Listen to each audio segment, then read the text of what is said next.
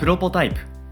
この番組は音声編集システムへの100の新機能リリースまでの過程をお届けする開発連動型ポッドキャストになるはずだった番組ですがなぜか開発は一つも進みません。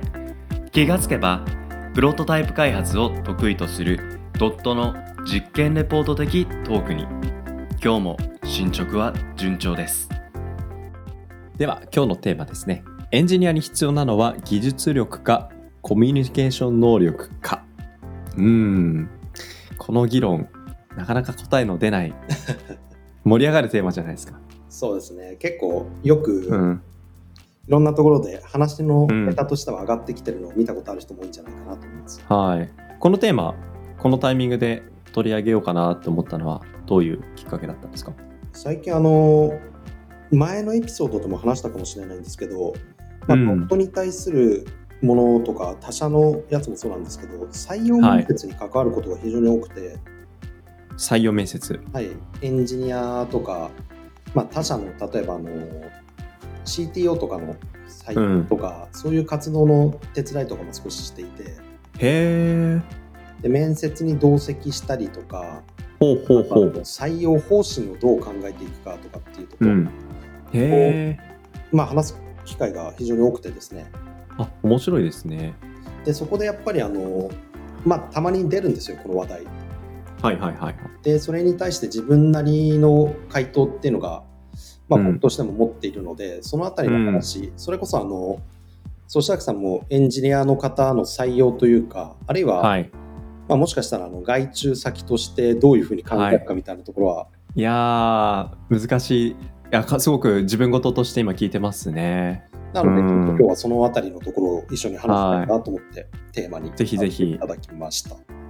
前提として浅井さんが他の会社のはい。CTO 人材、エンジニア人材のはい、採用周りで少しお手伝いをされている。そうですね。ほうほうほうほう。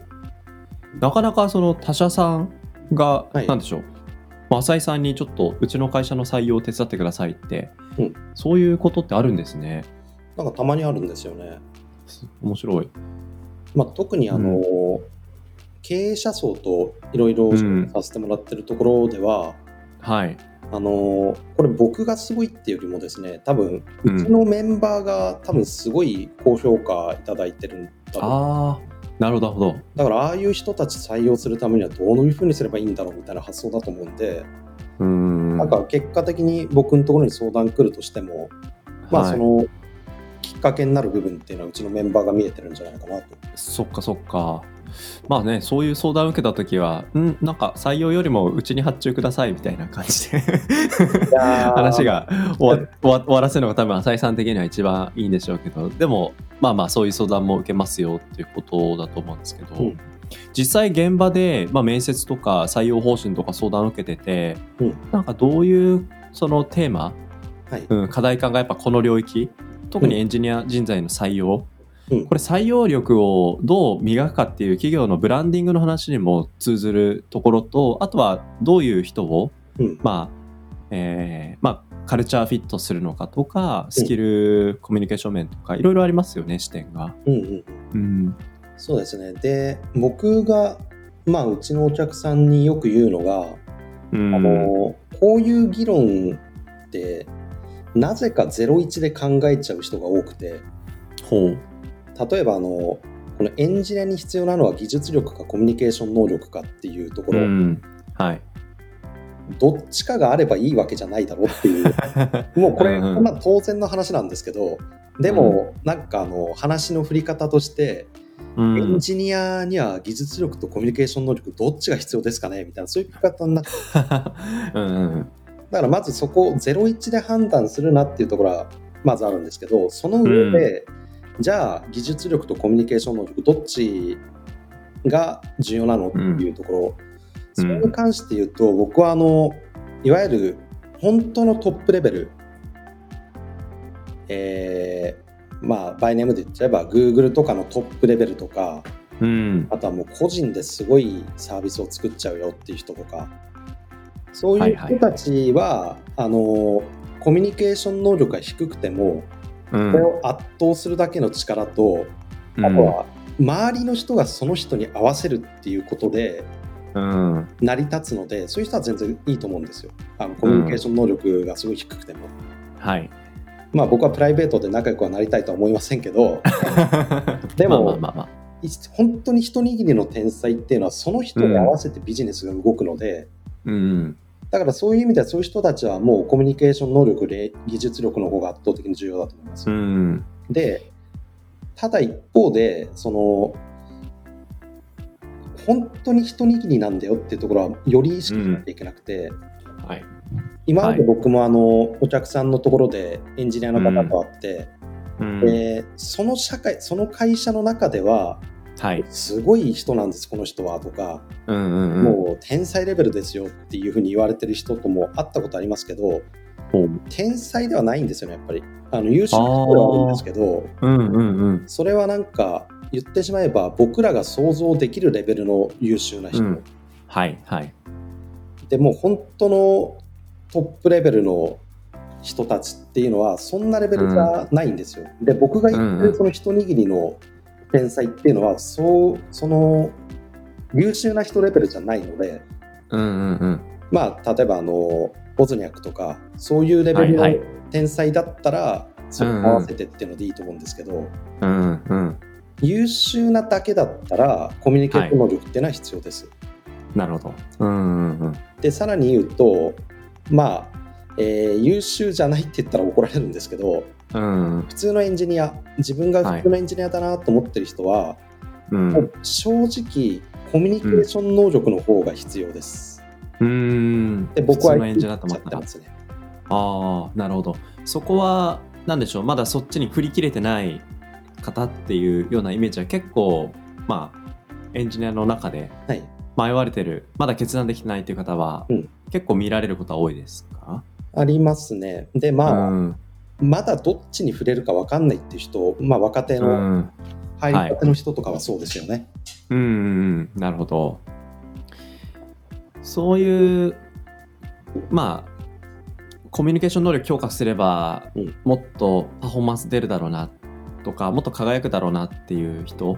これは、まあそういう会社さんでの面接とか相談を受ける中でやっぱり課題感としてすごく感じることは多い感じなんですよね。多いですね。あのエンジニア採用って、うん、経営者サイドからすると何を評価すればいいか分かんないから、うん。まあ、あの自分の理解できる範囲での技術のすごい人っていうところを意識しちゃいがちで、まあ例えばこんな大きなシステムやってきましたとかはい、あるいはこんなすごいのを作ってきましたとかうん、そういうところだけを見ちゃうとうまくいかないことってのは多くて、はい、でそれは何でかっていうと基本的にシステム開発とかっていうのもうん、チーム開発なんですよね。はいはいはい。でさっき言った一握りの天才はもうその人に周りが合わせることでビジネスが推進する進んでいくっていうふうに話しましたけど、はい普、通のエンジニアの場合は一人の推進力でビジネスを動かすことってやっぱできないんですよ。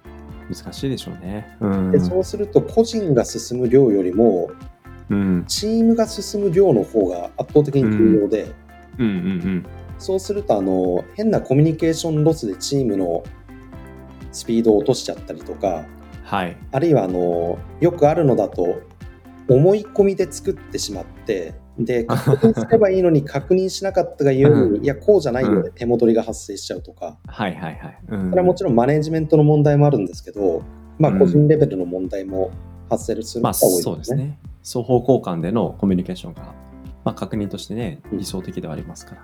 なので、うん。コミュニケーション能力って言ってるのは今うん、視点が2つあってはい。あの人とのコミュニケーションでうん、相手が何を伝えたいのかっていうのをちゃんと考えることができる能力。うん、であいもう一つはあの相手が人じゃない時も同じことができるか。うん、人じゃないというのは、えー、まあ、システム。そうですね。うん、あの相手が伝えたいことを理解するっていうのと自分がうん。分かりやすく伝えるっていうのを考えた時に、うん、システム開発って分かりやすいコードを書くって結構重要なんですよね。なんでしょう、僕はソースコードを書けるわけじゃないですけども、まあ、日本語でつらつら長い文章を書いて、うんこれももっと全然短くできるからって言ってすげえシンプルで的が超どあの確信ついててうん。美しい言葉であのフィードバック返ってくるみたいなそういう感覚なのかなってああ、そうですね。あの、メールの文章を書くのと似てるかもしれないですうね。ん。あのはいはいはい。なんか、言ってることは、すごいうん。一行で終わるのに、うん。やけに長えな、この人の文章あはいはいはい。るじゃないですか。うんありますね。あと、いや自分ですとかいやいやそれさきさんの言い方がやすいですけど、いや。一文が長い人とかってのもいますよね。ああありますね。で、うん。それをプログラムに置き換えると、うん。一文が長い人っていうのは、あのコードのリファクタリングができてなくて、はい。一つの関数の中で書き方がすごい複雑になっちゃってるとか、うんうんうん。はいあと分かりにくい文章っていうのは例えばプログラムで言ったら変数っていう概念があるんですけど、うんうんえーたまあなんだろうな、えーうん。プログラムの中で数字を扱うとしたらはい。数字を一回どこかに保存しておいてはい。それを掛け算したり割り算したりするっていうその箱箱のことを変数って言うんですけど、うんうんうん。そのその式の中ではい。式の中で数字を明確に書くのではなくどこかに参照しに行くその参照先の箱そうですね。が変数みたいな電卓とかを想像すると分かりやすくて、うん。電卓で1たす1は2っていうふうに出すじゃないですか。はいはい。あれってまず最初に1って入力したら、その1を、えー変数という箱の中に入れます。うん。で、その後にプラスってのをしたら、箱に対して何か操作をするよ。今回は足し算をするよっていうのを命令して、で、その後にうん。1っていうのやったら、また別の箱に1を入れて、うん。最後にイコール、これ全部足してくださいで2って出るんですけど、はい。その今1を入れた2つの箱には名前を付けられるんですよ。おー。そっかそっか。で、これ1って言いましたけど、例えば文字とかも入れられるので、浅い足す渡るは浅い渡るになりますよね。うんうん。そうしたらその箱には、最初の箱には名字っていう名前、うん。うんラベルを貼っておけば、あ、ここには名字が入ってんだ。はいはい。で、名前っていうは、えーラベルを今度名前の箱に貼っておけば、うん。これは、あ、名前が入ってるんだって一目でわかりますよね。うんうん。そこを例えばあの最初の箱はじゃあ A、最後の箱は B っていうふうに名前をつけちゃったら、まあ、やること自体同じなんだから A と B を足せば動くっていうのがわかるんですけど、はい。プログラム見ただけでパッと何をやってるかっていうのは伝わりにくいですよね。そうですね。そうですね。だから第三者が見た時にどう理解のコストを下げるか、はい。うん、その視点を、まあ、自分のアウトプットに対して客観的に持てるか。これも一つのコミュニケーション能力だと。そうですね。プログラミングもチームで開発するときはもうそれはコミュニケーションなので、うんうんうん。まあなんてたってプログラミング言語なので、うんうんうん。コミュニケーションとてして考えたらやっぱり分かりやすいコードを書く必要ってなって、そこも踏まえてのコミュニケーション能力。なるほどな。いやーすごく整理されててあのーじゃあこれを自分ごとに置き換えるとどうかなと思うとあのありがたいことに僕も本当にいろんなエンジニアの方とお仕事させてもらって自分の会社のサービスも作っていただいてるんですけどなんでしょう、まあ、もちろん紹介された時点でめちゃくちゃ素晴らしいっていう方であることも大前提あるんですけど整理できてる軸としてもし掲げるとしたらえーなんか作ったことないとかやったことないそれってできるかわからない、うんみたいなことに対して需要性が高い、うん。うん、なんかそれあのできないですねで終わらないうん。やったことないですねで終わらないうん。でできないけどなんかやり方をなんとか模索しよう。でもそもそも模索するためにもうちょっとこの機能の意義というかなんでこれ必要なのかもうちょっとちゃんと教えてくれないっていうことに対して、キャッチボールで返してくれる、うん。う。うん。ん、でそこでお互い歩み寄ろうとする姿勢の中で、まあ、現実的な技術の使用に僕もまあ歩み寄って落としていくときに僕が技術が分からなくても技術が分からない方のまあ立場で、うんまあ、技術のことをまあ理解を深めようと歩み寄ってくれるうん。うん。なんかこの関係ができそうかなっていうところに直感的にまあアンテナを持ってるかもしれないなっていうのは思ってたんですよ。でもそれって浅井さんの話と共通するなと思ったのはやっぱり他者の視点を持てるか。うん。うん。なんかその他者の視点を思い込みではなくえーちゃんと確認作業をキャッ言葉のキャッチボールで行っていく、うんうんうん、ここっていうのは、まあ、受け身では決してできないところかなっていうふうに感じたので、うん、なんかそういったところは一つ、まあ、エンジニアだけではなく必要な、まあ、コミュニケーション能力の一つ一つなのかなってうん。僕も自分事として感じますね。そうなんですよ、うん。あのもうみんな今なぜかエンジニアっていう職業ってうん、特別感あるような言い方の場合って多くて、IT 系の人はオタクだよねみたいなそういうのと同じようなう感じ、んうんはい。ただエンジニアも所詮単なる一つの職業なんでうん。他の営業職とかとかと考えた時に仕事って一人で完結するものなんてもうほとんどないじゃないですか、ですね。うん。でもうどの仕事でもコミュニケーション能力って必要じゃないですか。うんうんだからあのエンジニアだけ特別コミュニケーション能力なくてもいいとかっていうのはありえなくて、うんうん。はい。なんかたまにむしろあの IT とか全然わかんない人がうん。IT 系の人はもうコンピューターのところが得意だったらコミュニケーション能力なんかなくてもいいんだよとかってうん言ってるおじさんたちが、まあ前は新宿の飲み屋街とかでは結構いたんですけど、うんうんうんまああの全員多分バカなんだろうなっていうふうには思っちゃいますけど、うんうんうんうんうんまあちょっと話を戻すとですね、エンジニアに必要な技術力かコミュニケーション能力かっていうのは、まずそのエンジニアの、えーうん立ち位置、技術力がどれだけあるかっていうところから始まります。うんはい。で、もう本当に一握りの天才たちは、もうコミュニケーション能力がなくても、周りがそれに合わせます。なので、はいもう技術力もそのまま磨いてってください。うんじゃあそうじゃない人たちはって言った時に、チーうムに、んチームとして開発していく中で、うんチームに対して自分が提供できるのは何かって考えてくださいっていうところが一番大きいです。うんで僕は64か73でコミュニケーション能力の方がチームが円滑に回って必要なんじゃないかなっていうふうにはうんうん思いますね。なるほどな。なんかこれまでのドットの採用の話とか振り返ると、はい必ずしもソースコードというか、まあ、プログラミングの習熟度が必ずしも高くない場合でも、はい。あこれはドットだなっていう方の受け入れって、多分あったんじゃないかなって振り返るんですよね。うんうんうん、だそういったところでもさ浅井さんの重視してるコミュニケーションの重要性ってところが結果、まあ、お客さん先からの評価につながってるっていう意味で、うんあ非常につながりがある、うん、文脈だなって改めて感じますね。